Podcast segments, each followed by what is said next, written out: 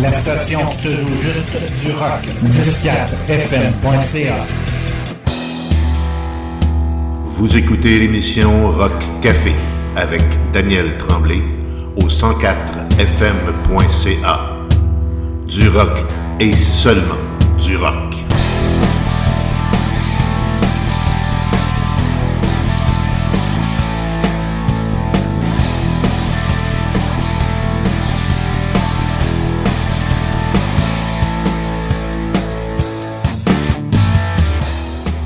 Salut tout le monde, mon nom est Daniel Tremblay et je vous souhaite la bienvenue à cette édition un peu particulière du Rock Café sur 104fm.ca, la première d'une série où l'on visitera les pionniers du rock hard rock canadien de A à Z et de 1970 à 1989. En effet, beaucoup de nos groupes préférés sont soit en train d'enregistrer de nouveaux albums, soit en train de préparer de nouvelles tournées. Ils sont donc moins disponibles pour les entrevues, mais ce n'est que partie remise. On commence donc avec la lettre A et à tout seigneur, tout honneur, on y va avec April Wine.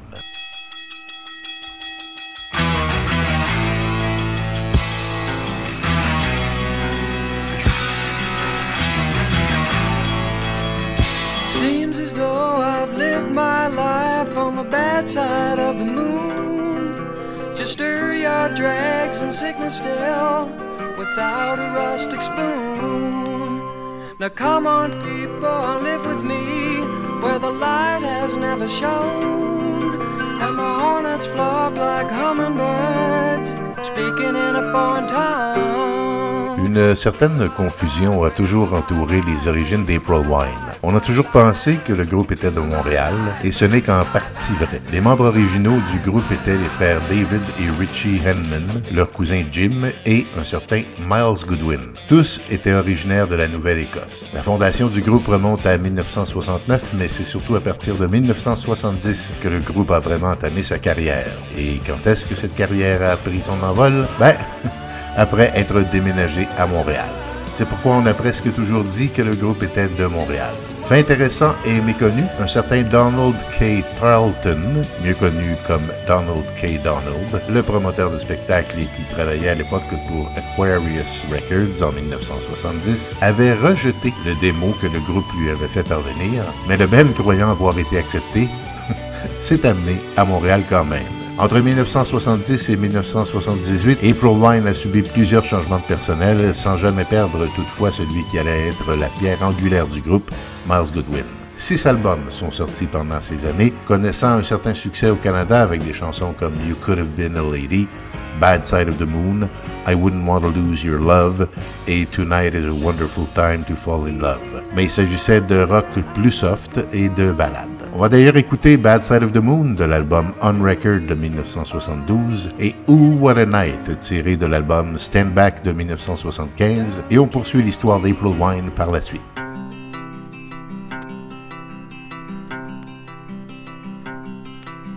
Seems as though I've lived my life on the bad side of the moon. Just stir your and sickness still without a rustic spoon. Now come on, people, live with me where the light has never shone. And the hornets flock like hummingbirds, speaking in a foreign tongue. Is my life, is my life, is my life, my life. Is my life, is my life, is my life, my life.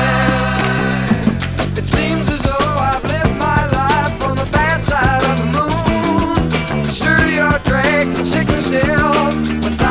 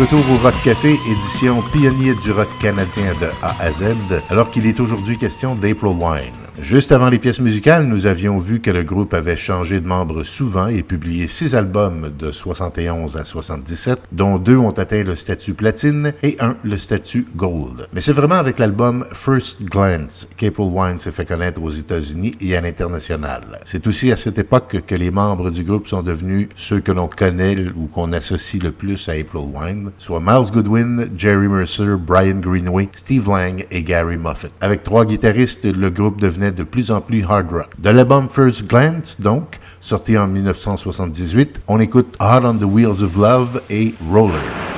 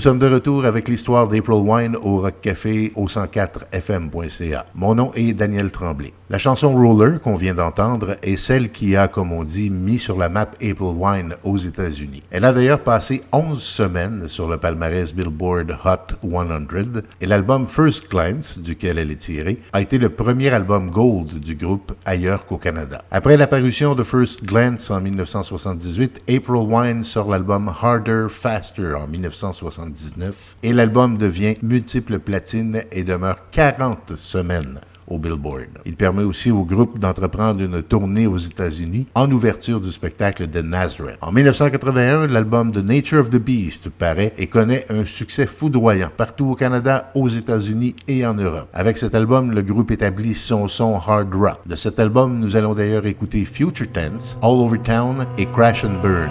Et on poursuit après avec l'histoire d'April Wine.